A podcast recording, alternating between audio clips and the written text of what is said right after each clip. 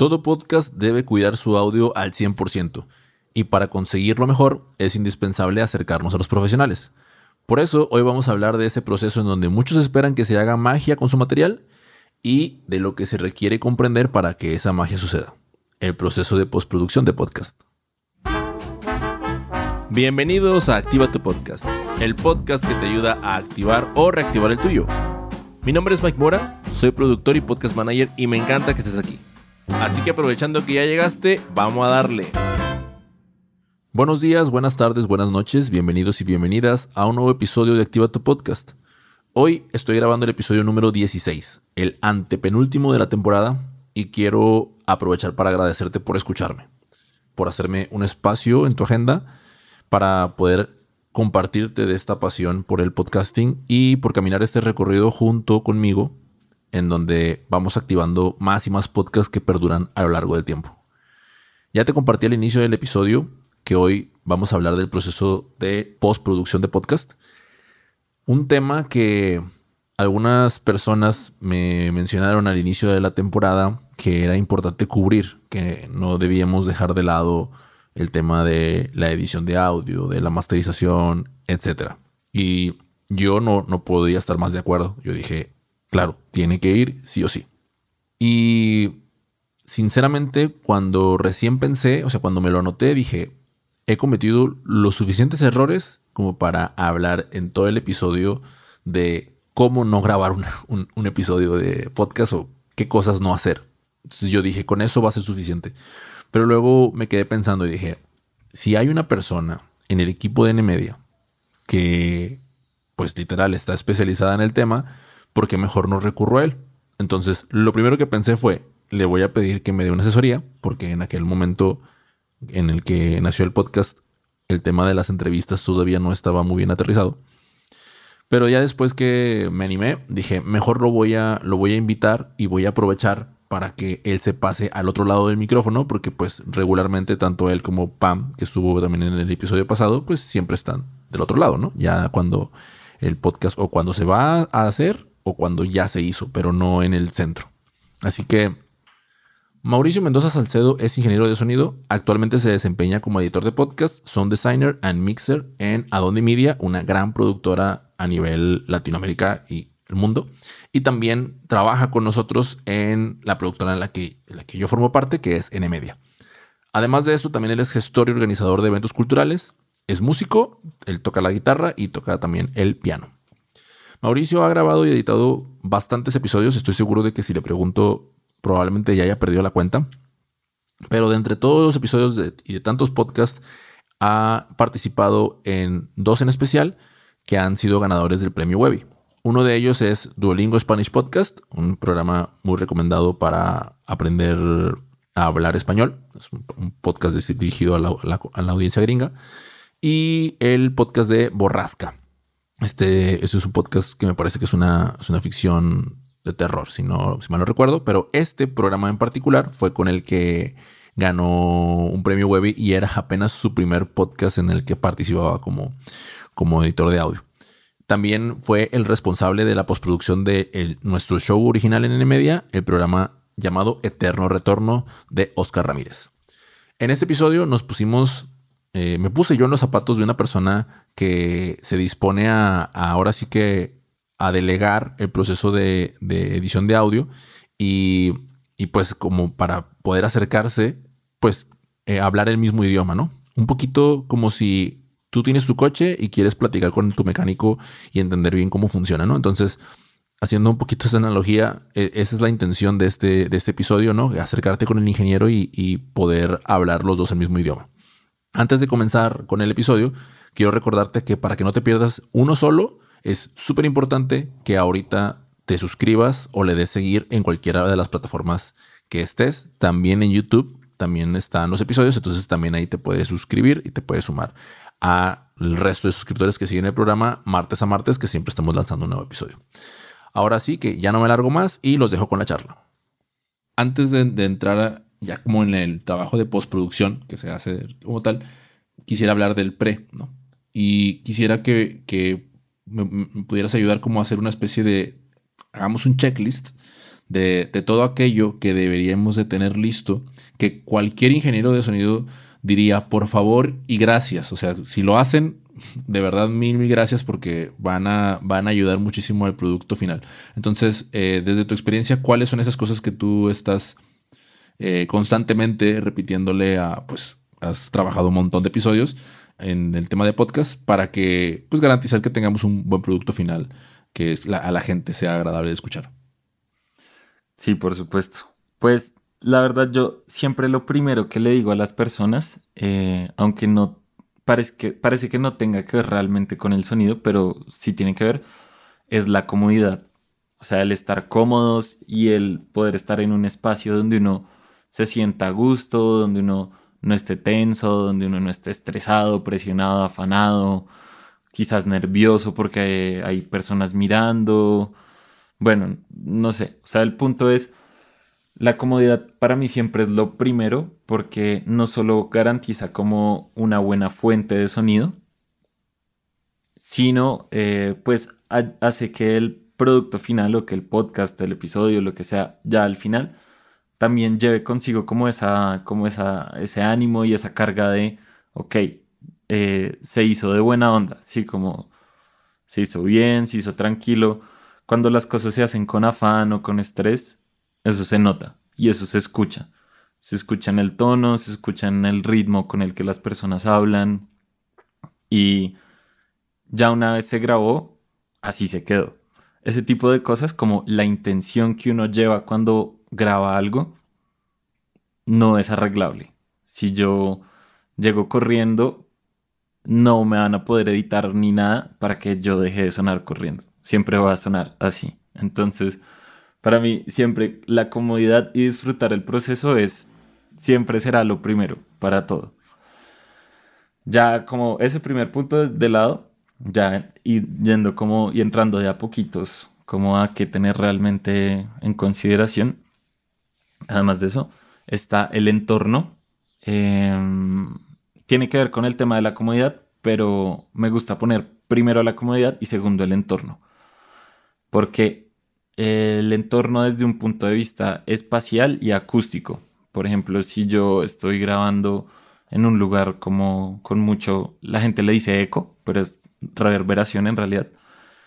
Pero va a decir eco porque la idea es que sea como para todos, como si uno está en un espacio con mucho eco, eh, pues la captura del micrófono va a ser así.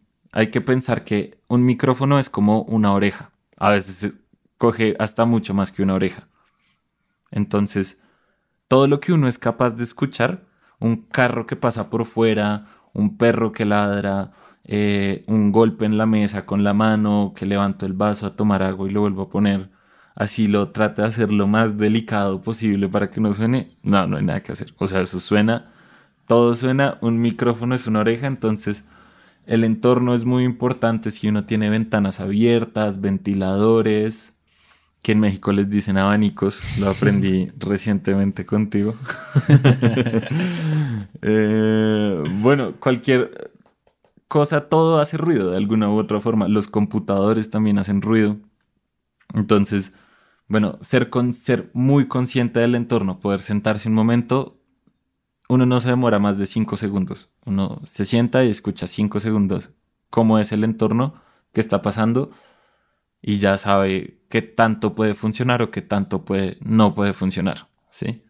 En realidad el oído es, es una cosa súper efectiva, como que cuando uno ve una película o una serie o algo así y no pasa nada mal en el audio, probablemente uno no se da cuenta, pero apenas pasa algo malo, cualquier persona se da cuenta, no hay que ser ingeniero, ya, o sea, no de detalles, ¿no? sino de cosas evidentes. Y así es también cuando uno graba el tema del entorno uno se da cuenta instantáneamente. Entonces es un muy buen consejo que toma muy poco tiempo y cero experiencia. O sea, la experiencia es toda la vida que hemos tenido. Eh, eso como segundo punto. Eh, tercero, ya como empezando quizás a hablar algo un poco más técnico, diría que es el posicionamiento del micrófono, porque puedo tener un micrófono muy cerca y sonar así como que estoy muy cerca del micrófono Y si es la intención que quizás quiero entregarle al podcast o bueno, a lo que sea que esté grabando, pues está bien y puede funcionar. Pero también la proximidad al micrófono, estar demasiado cerca, genera otro tipo de problemas, otro tipo de cosas para arreglar en postproducción. Y si estoy muy lejos, quizás voy a sonar como así, que acá estoy como le estoy gritando un poco para que se escuchara. Eh, se escucha más, bueno, el, mal llamado eco. Eh, y bueno, y ha pasado, hay, han pasado muchas cosas. Alguna vez grabando un podcast me di cuenta de que la persona que estaba grabándose tenía el micrófono al revés. Y parece obvio, pero hay micrófonos como que realmente son confusos y uno no sabe cuál es el derecho y el revés. Entonces, bueno, el posicionamiento del micrófono es también un porcentaje altísimo, si no puede ser como la cosa más alta para mí junto con la fuente. O bueno, estos primeros tres elementos, ¿no? La comodidad, que es la fuente, el entorno y el posicionamiento del micrófono son casi que el 99% de la calidad de lo que se graba. Si uno tiene esas tres cosas bien, sabe que casi que todo lo demás lo va a arreglar en postproducción o puede funcionar. Y ya, como ya un poco más específico y un poco más rápido también quizás, está el formato. Hay muchas grabadoras, equipos, celulares que graban a formatos pues de baja calidad por defecto y uno no sabe. Y si uno graba de baja calidad, no es como que pueda incrementar la calidad mágicamente. Si se grabó mal, está mal. Y así va a estar siempre. Entonces asegurarse del formato. Si es con video, hay que tener un formato específico de audio. Ya, si alguien quiere como hablar de ese tema, pues supongo que puede escribir y preguntar y lo que sea, pero como para no ponerse muy técnicos acá. Entonces el formato, el nivel de grabación si uno graba como con programas de audio, uno ve como la barrita, ¿no? La barrita de colores que todo el mundo ha visto alguna vez, que tiene verde, amarillo y rojo. Y si uno le está pegando todo el tiempo al rojo, mal. O sea, está grabando, está distorsionando y una vez distorsiona la grabación, es muy complicado como arreglar eso. Si ya está distorsionado desde la fuente, en principio así se quedó. Entonces, se puede grabar más bajito, en general grabar bajito no es tanto problema porque no le puedes subir después un montón. Aunque habrá ingenieros, no sé, algunos otros que quizás me escuchen y digan como, uff, no, grabar muy bajito, el ruido de piso, bueno, yo qué sé. Pero yo abogo por grabar bajito en general. Entonces, bueno, el nivel de grabación, si es posible escucharse a sí mismo, como tener audífonos o algo para uno escucharse a sí mismo. ¿Por qué? Porque cuando uno se escucha a sí mismo se da cuenta de si algo está mal de una. Si uno está escuchando lo que captura el micrófono, escucha la calle, escucha el perro, escucha eh, lo que está pasando en el entorno, escucha si se acerca mucho al micrófono o si se aleja mucho y se da cuenta de una. Y no hay que ser ingeniero de sonido, uno se da cuenta instantáneamente. Entonces, escucharse está buenísimo si es posible, pero pues entiendo que a veces no. Y por último, que puede ser el que suene más bobo de todo, pero es también como muy importante, es asegurarse de estar grabando. Uy, eso pasa, pero mucho. Como que nada, graban, hicieron todo un episodio, hicieron toda una grabación de lo que sea y se dieron cuenta de que no pusieron rec.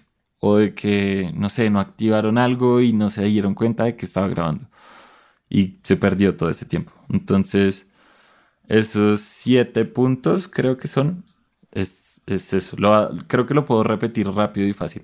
Comodidad, entorno, buen posicionamiento del micrófono, formato, nivel de grabación, tratar de escucharse y asegurarse de estar grabando. Con esas siete cosas Qué bueno que lo repetiste tú porque yo no los, no los anoté, no los anoté bien. O sea, los, los, escribí, pero luego volteé a ver mis notas y era como de, uy, me hubiera, un perro volado a la audiencia aquí tratando de explicarles. Eh, bueno, a ver, Mau, regresemos contigo, mejor dilos tú. Entonces, gracias, gracias por repetirlos tú primero. Eso, es súper. Eh, oye, fíjate, me, me quería contarte que, que, dos cositas. Primero, eh, con esto que cerraste de, de lo de asegurarte de estar grabando Eh, a mí me pasó tres veces y me di cuenta, o sea, me di cuenta en la, hasta la tercera, ¿no? Porque digamos que yo estaba grabando eh, con un software de audio que finalmente solamente me estaba grabando, solo estaba grabando a uno de los micrófonos, no estaba grabando los dos.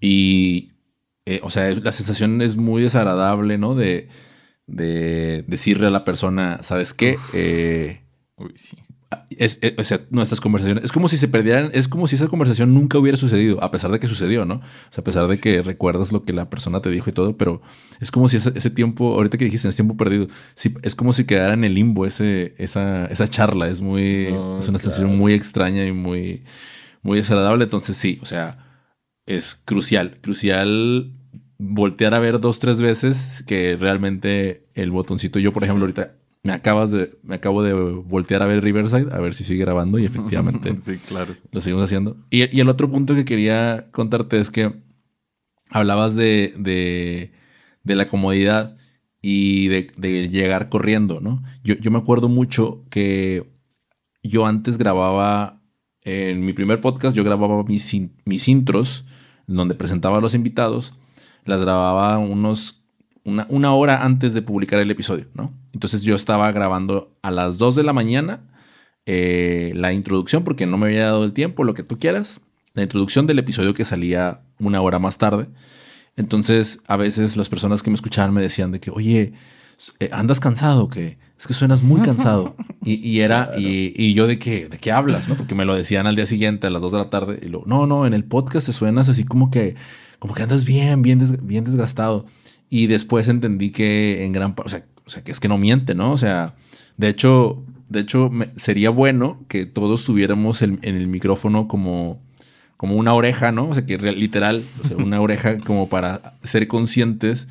E, incluso ahorita tú lo hiciste, cuando, cuando te acercaste, hasta, hasta hablaste un poquito, hiciste una voz más, más hasta erótica, ¿no? Así como, como, como cuidando, teniendo cuidado porque sabes que, que, le estás hablando al oído a la persona y, Tal cual tienes que ser cuidadoso, ¿no? Sí, sí, sí, tal cual. Además, lo chistoso de como de que uno estar cansado, corriendo y eso, es que uno es el último que se da cuenta lo que te pasó. O sea, todos te escuchan, no hace falta ser ingeniero de sonido ni nada para escuchar algo y decir como, uy, está mal o está raro o, o algo así. Todo el mundo se da cuenta, pero uno como es, es uno el que está cansado y es su voz y bueno, yo qué sé uno es la última persona en, caer en cuenta. También por eso está bueno como poder apoyarse en, o sea, no hacer todos los procesos uno, ¿no? Como si uno es el que graba o, es demás, tener a alguien que después haga, así sea solo edición o lo que sea que le pueda decir a uno como, uy, vea, escucha esto, que pasó esto, bueno. Oh, total. Y, y, fíjate, y quiero, quiero aprovechar justo esto que mencionas, porque quisiera pasar a la segunda, a, la segunda parte de, esta charla en donde quisiera hablar de, del proceso de postproducción, ¿no? Y, y, fíjate, hace ratito que cuando mencionaste el de escucharse uno mismo en, dentro del, checklist, yo inmediatamente lo asocié con el trauma que a mí me generó producir mis episodios de manera individual, porque era, era cansado tener que reescucharme, ¿no? O sea, yo me... Y, pues eran entrevistas pues de más de una hora, ¿no? Entonces... No. Sí. Eh, entrevistas más, más, de una hora, mal grabadas, etc. Entonces eso sí, sí fue algo que me generó un poquito de resistencia a seguir haciendo ese proceso por mí mismo. Claro. Pero, pero tú estabas hablando, o sea, tú estabas hablando de otra cosa, estabas hablando de los audífonos, ¿no? Entonces yo inmediatamente pensé, pensé en eso. Pero, pero bueno, o sea, a lo que quiero pasar ahora, antes de, antes de que me, me cuelgue en otra historia, eh, es que quisiera que, que, nos pusiéramos en los zapatos de una persona que, que está por delegar este proceso, como para, para ayudarle a entender eh, qué, qué, es lo que, bueno, para, para empezar a entender qué es eso que debería de saber de los procesos que se hacen posteriormente, como para que cuando trabaje con un ingeniero de, audio o un diseñador de sonido o un, editor de podcast, pues puedan hablar un poquito el mismo idioma, ¿no? Y, te cuento, a mí me pasó que eh, cuando estaba revisando los puntos que quería tratar en esta, en esta charla contigo, entré a YouTube, busqué algunos videos de edición de audio y pues no tengo, no tengo poco, eh, no tengo poco tiempo en el podcast eh, y aún así, o sea, tampoco tengo una carrera de, mucho tiempo, pero yo me vi sorprendido porque aún así yo estaba viendo estos, eh, estos videos y me topé con, no con uno ni con dos, sino con seis, siete conceptos que yo, yo me dije a mí mismo de, uy, o sea, todavía no los entiendo, ¿no? O sea, todavía no sé qué significa eso. Entonces, de pronto, no, o sea, no se trata aquí de, de porque pues hay una carrera detrás de, y de hecho, uno de los, de los mismos youtubers decía, o sea, esto me lo sé de memoria porque me lo repitieron mucho en, cuando lo estaba estudiando en la carrera, ¿no? Entonces, se necesita mucho más que para entender todo, no se trata de entenderlo todo, pero sí quizás, quizás lo esencial, ¿no? Entonces, yo escuché, por ejemplo, algunos conceptos como la normalización del audio, la compresión de audio, la masterización, etc. Entonces, a mí me gustaría saber que si nos puedas tú contar y explicar qué es y qué rol juega el diseño de sonido en el podcasting específicamente. Claro. Em, quizás antes de entrar a lo que es el diseño de sonido como tal, me como doy un par de pasos atrás a lo que decías de como de las etapas, ¿no? Porque em, podríamos decir que el diseño de sonido es una etapa de la postproducción de audio, ¿sí? De hecho, el mismo nombre como diseño de sonido da a entender como que es algo que tiene que ver como con un tema de gusto, quizá estético, cosas así. Entonces, para alguien que no maneja estos temas, pero que quiere empezar a trabajar como de una manera apropiada y acercarse y poder conversar con su editor, con su diseñador sonoro, etcétera, o su postproductor o, postproductora, ¿no? Importante también. Eh, hay, hay muchísimos hombres en este medio. Entonces, bueno, es un tema, bueno, es otro tema, ¿no? Yo acá que se me cruzo por la cabeza. Em, lo importante es saber cómo cuáles son las etapas que se llevan a cabo después y cómo que pueden tener estas etapas, ¿sí? Va a mencionarlas, digamos, en la forma en la que yo, entre comillas, convencionalmente trabajo los podcasts, pero pues las cosas se pueden hacer según la persona, en el orden que quiera y todo esto.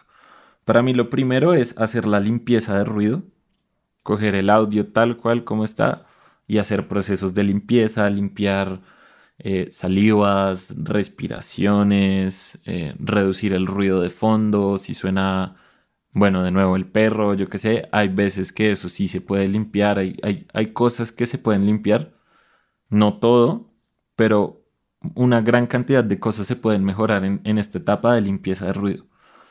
Luego está la etapa de edición, donde si es algo de tomas, pues se escogen tomas, se hacen recortes de contenido, si es necesario, huecos, pausas, eh, no sé, accidentes que pasen, bueno, en general edición es como recorte de material, ¿no? Creo que cualquier persona entiende el concepto de edición en general. Después de eso, ya me adentro en lo que es el diseño de sonido. El diseño de sonido incluye muchas cosas, dentro de ellas está la musicalización, es parte del diseño de sonido, el utilizar efectos, procesos creativos ya dentro del episodio y como de a manera de intervenir el audio. Igual ahorita voy y hablo un poquito más del diseño de sonido, pero sigo.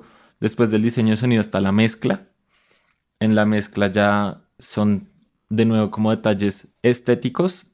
Es, la mezcla es como una combinación entre la estética y la técnica, donde yo puedo a través como de herramientas generar que hacer que una cosa suene de una manera. Entonces, limpiarle un poco de brillos a la voz, quitar eh, graves o, frecuencias que estén por ahí como un poco descontroladas en la grabación, temas así, bueno, es un mundo muy grande y muy bonito el de la mezcla, pero como estoy tratando de ser sencillo y como concreto. Y luego está la masterización, que también es un tema muy profundo y como que muchas personas hablan de muchas visiones distintas de lo que es la masterización, pero digamos que la masterización, en este caso del podcast y como yo la manejo, es llevar todo a un nivel las plataformas de audio tienen un nivel de funcionamiento. Un nivel, a nivel me refiero como de volumen. Eh, nosotros, digamos, le decimos loudness, eh, porque se miden como unidades de loudness, que es como percibimos eh, los niveles. Entonces las plataformas tienen un nivel estándar, que pues ya un ingeniero lo entenderá. Es tal nivel, lo tiene tal plataforma. Entonces yo lo que hago es llevar mi episodio, mi, mi audio completo, ya finalizado, lo elevo a ese nivel para que suene de la mejor manera posible en ese nivel. Para que, no sé, si tú mañana entras a, a Spotify y escuchas mi podcast y suena a un nivel, bien, está chévere, y después escuchas el de alguien más que no hizo una masterización, sino lo hizo así como sin saber mucho, le suena muy bajito, todo súper pasito, yo qué sé, o todo extremadamente duro. Entonces eso busca como una uniformidad eh, entre, las, entre las cosas. De hecho, las plataformas por lo general tienen como una opción de automáticamente poner todo al mismo nivel y por eso también es importante el rol del ingeniero de sonido porque este proceso que hacen las plataformas automático es súper agresivo y daña como mucho del detalle y del trabajo que hay sonoro detrás de, pues, de la canción o del podcast o de, este producto sonoro. Entonces, si yo desde la, desde la postproducción, perdón, llevo todo a ese nivel y me aseguro de que en ese nivel suene óptimo, es porque yo sé que así va a sonar. Así como lo estoy haciendo, seguramente así va a sonar. En cambio, pues si no soy consciente de ese proceso, no tengo ni idea de qué va a pasar y puede que si alguien le pone como esa normalización de nivel a Spotify, por ejemplo, algo que yo hice en la postproducción como detalles súper sutiles como para adornar o de música o, de nivel entre música y voz, esto vaina va a espichar el audio y va a hacer que la relación entre las cosas que yo hice y diseñé sea como no equitativa, el, opuesto de equitativa. Eh, pero bueno, e, el caso es que esa es la última etapa, la de la masterización. Y otra vez, resumiendo, entonces va limpieza de ruido, edición, diseño sonoro, mezcla y masterización. Por lo general yo lo hago en ese orden. Ya, fíjate, me hiciste recordar, y no, sé si lo mencioné hace rato, pero de las primeras veces, de las primeras veces que cuando empezamos a trabajar juntos, eh, tú y yo, con otros podcasts, para mí, o sea, de acuerdo a la explicación que, que me acabas de dar, yo solamente hacía una edición de audio y no sé si lo que yo hacía antes era una mezcla o una masterización, porque lo que para mí era, ok, esta parte salió mal, eh, o esta parte es, la que voy a agarrar para la intro, entonces la selecciono y la pongo al inicio, y un poquito de limpieza de ruidos en el sentido de... no, perdón, no, decía limpieza de ruidos, eso es mentira, solamente seleccionaba los errores y eso los quitaba, y bueno, le ponía el intro y el outro. Pero, pero ahorita lo. Pero bueno, el punto a lo que voy es que cuando tú me mencionaste en aquel momento, como de. Porque yo, yo te preguntaba, eh, ¿cuánto tiempo te tardas más o menos editando un audio, no? Y. No, recuerdo cómo me respondiste, pero yo me sorprendí como de. O sea, ¿por qué tanto, no? O sea, ¿por qué es tanto tiempo? Eh, y, y después, ya cuando me explicaste el proceso, eh, yo, yo igual, yo quedé igual, ¿no? Porque ahorita digamos que es la primera vez que estoy como entendiendo ya más a fondo todo lo que conlleva. Pero yo, ahorita con, sí cuando me mencionaste esto de las plataformas y eh, esta disparidad que te puede generar, etcétera, yo estoy ahorita como de, ah, de eso, a eso se refería Mau en aquel entonces, a eso se refería cuando, cuando decía, cuando decía más y, y, bueno, precisamente esa era una de las motivaciones principales para tener, para platicar contigo, porque me parece que eso es uno de los problemas que hay dentro del mundo del audio, ¿no? Porque eh, las personas suelen tener la misma idea que tenía yo, ¿no? De, pero ¿por qué si... Sobre todo cuando, cuando editamos nosotros nuestros propios audios, de, pero ¿por qué tanto tiempo? Eh, ¿O por qué tanto costo? Si, si nomás corta y corta y... Pues sí, pero eh, lo que no sabes es que después si, te, si, si tu podcast sale en Spotify y tú le das play y no funciona, digamos que no funciona tu estéreo y no tienes audífonos y quieres escuchar el podcast con la bocina del celular, no se oye el podcast porque no está, no está bien masterizado y entonces suena súper bajito y, vas así como tratando de, de, de, descifrar qué es lo que están diciendo en la charla porque simple y sencillamente ese audio no tuvo un proceso adecuado y entonces se ve castigado. Estoy hablando de un ejemplo a lo mejor muy burdo, ¿no? Pero, no, estoy completamente en desacuerdo con lo de que es un ejemplo burdo. Me parece que es el ejemplo perfecto. O sea, si yo como audiencia pongo algo y me está costando escucharlo, está muy pasito, no sé, lo quiero escuchar en el carro o yo qué sé, pero no lo logro escuchar por algo, o lo escucho, pero hay niveles como de, de volumen digamos, de mezcla que se estallan muy duro de repente y se vuelve como que escuchar también me obliga a mí a estar subiendo y bajando el volumen, cosas así, pues termino es abandonando eso, ¿sí? Y, y el problema es por no haber hecho un proceso adecuado eh, de postproducción, pues el, el, que termina pagando eso es la audiencia y, y, y como consecuente, pues uno como creador porque si me canso de escuchar tu contenido porque suena terrible, es como, uff, no. Como, como te decía al principio, o sea, la gente escucha y sabe que está bien o no está bien, ¿sí? Entonces, como yo entiendo esta posición o esta manera de escuchar de la gente es que el audio es lo mínimo, ¿sí? Lo mínimo es que suene bien. Ya el contenido es algo muy importante, sin duda es lo más importante para mí, pero es que si no suena bien, nadie se lo aguanta, nadie se lo aguanta y nadie lo va a escuchar. Entonces, pues eh, ahí está como el, peso de, ese tema, ¿no? Claro. Oye, y, quiero, hacerte, quiero hacerte otra pregunta dentro del mismo proceso que, me acabas de mencionar, y es la cuestión del, de la eliminación de ruidos, porque a veces Em, y esto, esto lo estoy hablando desde la perspectiva de, de una persona, eh, porque de nuevo, ¿no? Es, es, la perspectiva de la persona que va a trabajar con, con su ingeniero de audio. Y entonces es como, oye, pero quítame todas las muletillas y quítame todas las veces que me trabe y quítame todas las veces que, o sea, ese tipo de solicitudes que entiendo, pues se pueden llevar a cabo, ¿no? Se pueden ejecutar y, y listo, ya está.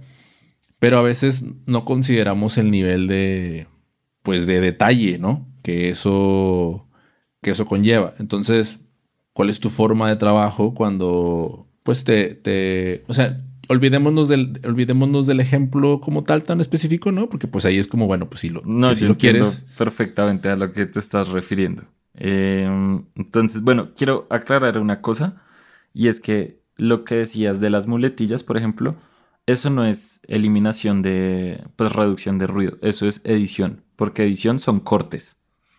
Si yo me trago y lo que sea, esto es cortar contenido, eso es editar. Cuando estoy limpiando como babitas, como el... O cuando la gente dice las pez que suenan súper duro, que explotan y cosas así, eso ya es reducción de ruido. Entonces, son dos procesos aparte que implican escuchar mínimo una vez, otra vez, todo el contenido. En general, cada proceso implica mínimo una vez volver a escucharlo todo. Entonces, ahora sí, el, tema era como, ¿cuál es la pregunta?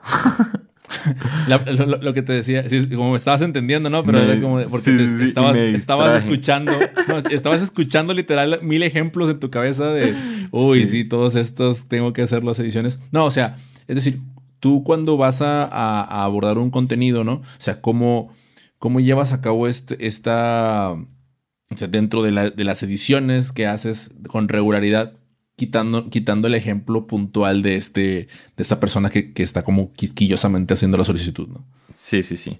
Bueno, hay algo que quisiera decir antes de esto y, y, es una visión muy personal, no es una visión para nada popular en el mundo de los ingenieros de sonido. Y es que para mí eh, la ingeniería de sonido es como una herramienta, ¿sí? Es una herramienta que utilizo para poder contar mejor una historia. Y eso es El, desde el diseño de sonido, desde la música. La música también la hago como, la pienso como una herramienta para contar mejor una historia. Entonces, ¿qué pasa? Uno puede hacer limpieza de ruido hiper detallada. Yo ya pasé por esa etapa y es una tortura y lo siento si alguien vive ahí, pero uno puede coger un audio e hiper intervenirlo, limpiarle absolutamente todo para que quede el audio más limpio que se ha grabado jamás. y pues la verdad es que eso es una tortura porque ya el nivel de detalle es tan absurdo de lo que uno a veces puede hacer y de lo que uno le molesta como ingeniero de sonido que uno no se da cuenta de que los demás no se dan cuenta, ¿sí? O sea, uno tiene una oreja mucho más afilada, digamos, y puede estar yéndose a un extremo loquísimo solo por estar haciendo una limpieza correcta, ¿sí? Pasa lo mismo con la edición. A veces alguien quiere que no haya ni una sola muletilla, pero entonces después cuando uno escucha ese audio editado, empieza a escuchar unos cortes raros, unos, unos pegues ahí raros de cosas que queda como, hmm, ¿y eso por qué? Y es porque pues no todo se puede editar o no todo se puede limpiar, no todos los ruidos se pueden limpiar sin comprometer lo que ya está. Entonces hay que pensar eso. Muchas veces, la mayoría de veces cuando uno hace estos procesos, tiene que pensar que para lograr algo es posible, es muy probable que esté comprometiendo otra cosa ya sea contenido, ya sea un poco de calidad, ya sea, no sé, algo más. Pero sí, espero que eso sea la respuesta a, lo que... No, claro, claro. No, sí. Y, es, que, es que precisamente creo que algo de lo que... O sea, yo tengo una idea que más o menos como va paralela al lado, al lado tuyo en el, en el sentido de, de, oye, es que hay, hay cosas que que pues literal solamente tú percibes, ¿no? O sea, cuando tú, cuando tú te reescuchas, ahora sí que cuando tú te reescuchas eres el primero quizás en darse cuenta, ¿no? a diferencia del ejemplo que dábamos al inicio, pero, pero pues la, audiencia no siempre porque pues, pues estás hablando, ¿no? Y hablamos todo el tiempo así, trabándonos y con muletillas y demás. Lo que podría, lo, que vino a mi cabeza fue eh, pues lamentarnos, o sea, pedir por la vida de todos aquellos eh, diseñadores de sonido, ingenieros que estén viviendo con un podcast diario eh, que, se, que se publique de lunes a viernes y que tenga que editarse este nivel de detalle. O sea, de verdad lo sentimos por ustedes. Y, bueno, pues si de pronto, eh, yo, yo me acuerdo mucho de, este podcast, Cosas de Internet, en donde pues los hosts, ellos mismos hacían el, mismo trabajo de edición. Y ellos decían, no, o sea, eso está editado a de manera que sonamos más inteligentes porque pues recortamos todos nuestros errores y recortamos todas nuestras y demás. Pero ellos hacían un episodio al mes, ¿no? Entonces todavía hace un poquito más de sentido trabajar con ese nivel sí, de. Claro, no, eso es una, eso la verdad es un mundo de tortura para mí. Llegar a trabajar de esa manera. Tiene sentido cuando son cosas más narrativas que a veces se graban tomas, ¿no? Entonces, pues obvio, la toma tiene que estar pues perfecta porque es una toma o hay tres opciones y uno escoge lo mejor y, combina lo mejor de todo. bueno, pero sí. Oye, aprovechando que, acabas de mencionar ahorita el tema de, lo narrativo, eh, quisiera contar, o sea, hablar un poquito desde tu experiencia desde el podcast con el que ganaste un premio a nivel internacional, un AMBI, ¿cierto? Es un premio a nivel... Eh, yo he hecho. Ah, el Webby. Sí, pues yo he hecho, yo he hecho podcast ganadores de Webby con Duolingo Spanish Podcast. Ellos ganaron un Webby y un Silver Signal Award. Y también hice el primer podcast que hice en mi vida, también se ganó un Webby. Eso, eso fue, eso para mí es inolvidable. Wow, ¿qué, podcast es? Se llama Borrasca de Q-Code. Es, es es una ficción, se ganó al mejor podcast de ficción. Es como de medio thriller, terror, es, en realidad es buenísimo, pero es un nivel de detalle también que yo en ese momento que lo hacía decía, que es esta tortura de, de procesos. Pero bueno. Claro, claro. Y, es que mencionabas hace ratito precisamente de, verlo como la herramienta para contar mejor una historia, ¿no? Que al final, Correcto. pues eso se trata el podcast. Entonces, eh, quisiera que, que aprovecháramos esto, e, estos, estos dos podcasts, esta experiencia que, que, que, tuviste con, pues ahora sí que desde la experiencia de ambos, para hablar acerca de, de, cuál es el, rol que juegan los guiones con el, en el diseño de sonido, ¿no? O sea, de qué manera ustedes están en comunicación con los guionistas o, incluso su interacción con el material per se para después pues hacer toda esta parte creativa y de, trabajo, porque no, no solamente es editar, eh, esto es donde hicimos énfasis, ¿no? O sea, pues ya nos explicaste las cinco fases. También está esta parte en donde toca pensar cómo hacer que esto suene mejor, cómo le, darle ese realce para que la persona se imagine tal cosa. Entonces, cuéntanos un poquito acerca de, pues, de, la, experiencia por, por ese camino. Claro, creo que está bueno decir, ya lo había dicho, y es que el diseño de sonido tiene mucho de un concepto estético, ¿sí? Es muy importante cómo uno entiende lo que está diseñando y cuál es el mensaje y el objetivo que quiere dar, ¿cierto? Eso tiene que ver, quiéralo o no uno, con todo. ¿Qué quiere decir todo? Primero, el guion, porque el guion es la historia. Entonces, cómo utilizo el diseño de sonido, el audio, cómo lo manipulo y cómo lo creo para poder contar mejor una historia. ¿Qué puedo yo aportar desde mi puesto, de, desde mi rol, digamos, para contar mejor la historia? Y hay un tema que a mí me parece clave, que no sé, creo que es algo que no, en el mundo del podcast y del diseño sonido del podcast, como que no se habla mucho y es que a veces la gente olvida que está haciendo podcast. Sí, como que no es lo mismo hacer diseño de sonido para un podcast que para otras cosas. ¿Qué pasa? Y me pasó con este que te decía de Borrasca.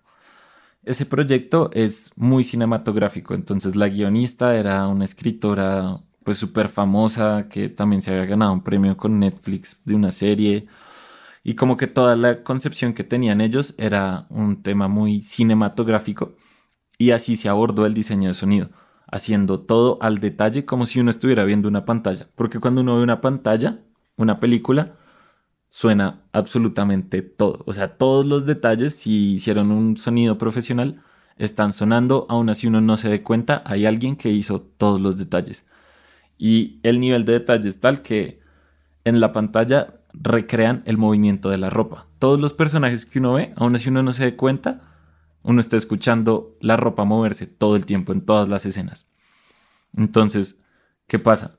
Cuando hice este podcast, grabé ropa a lo loco y ya cuando yo lo escucho, yo digo, no, pero es, o sea, escucho el podcast y oh, a mí el diseño de sonido de ese podcast en, ese, en esa área, digamos, no me encanta porque está llena de ropa y estoy escuchando ropa a lo loco y me tengo que doble imaginar todo y es un podcast y creo que la dinámica del podcast, o al menos como yo la entiendo, quizás es distinta, ¿sí? Y eso me lleva a hablar quizás al tema de Duolingo, que ahí aprendí cómo a consolidar un poco mejor mi, mi propuesta estética de cómo aporto yo a la historia, ¿sí? Siento que en el podcast eso no aporta tanto a la historia. En el cine sí, porque el cine es mucho más envolvente y mucho más grande y fuerte. Y bueno, en el podcast quizás eso no es tan importante, pero como en el podcast yo no estoy viendo nada, puedo ayudar a imaginar otro tipo de sensaciones. Entonces, algo como de sentirse presionado o nosotros hicimos uno, o sea, nosotros digo tú y yo, hicimos un podcast que se llama Eterno Retorno, que me pareció muy interesante porque es un monólogo que habla de muchas historias y temas de la vida de de Oscar Ramírez, eh, un ejecutivo, o sea, alguien que recorrió el camino empresarial, digamos. Lo estoy resumiendo así a lo loco. Entonces, pues las imágenes que recrea Oscar en su narración, si uno las interpreta tal y como son, pues son aburridísimas porque son como, no sé, una entrevista de trabajo o, o estaba sentado en un restaurante hablando con alguien. Y está bien eso. Pero entonces lo que te lleva y la oportunidad que te da el podcast aportar a la historia es, ok, ¿qué sensación estaba teniendo? No sé, me sentía inquieto, me sentía presionado. Entonces uno dice, bueno, la historia me dice que él se siente como bajo mucha presión o algo así, quizás la sensación de estar ahogado, ¿sí? Por ejemplo. Entonces poder eh, introducir su narración en un contexto sonoro como de estar ahogado y sentirse ahogado y bajo presión y con música un poco tensionante o algo así, generar esa sensación en la audiencia. Y creo que eso es como lo lindo del diseño de sonido en el podcast, que como no tiene imagen, uno puede reinterpretar las imágenes y contar las imágenes sin que sean las imágenes que están contando los del guion. Pero precisamente por eso es tan importante entender bien el guion entender muy claramente cuál es el mensaje que está dando esta historia y cuál es la situación, no solo como física, digamos, sino emocional o que atraviesa al personaje y pues que es realmente el mensaje que quiere enviar a la audiencia. Wow, me encanta. Oye, por cierto, le, te aviso a ti y le aviso a la audiencia de algo que probablemente ya se hayan dado cuenta, que va a tocar va a tocar tratar de salvar esta parte en donde hablo porque mis perros dijeron, oye, yo quiero participar en el podcast, entonces me toca a mí hablar de cómo se editan estos ruidos.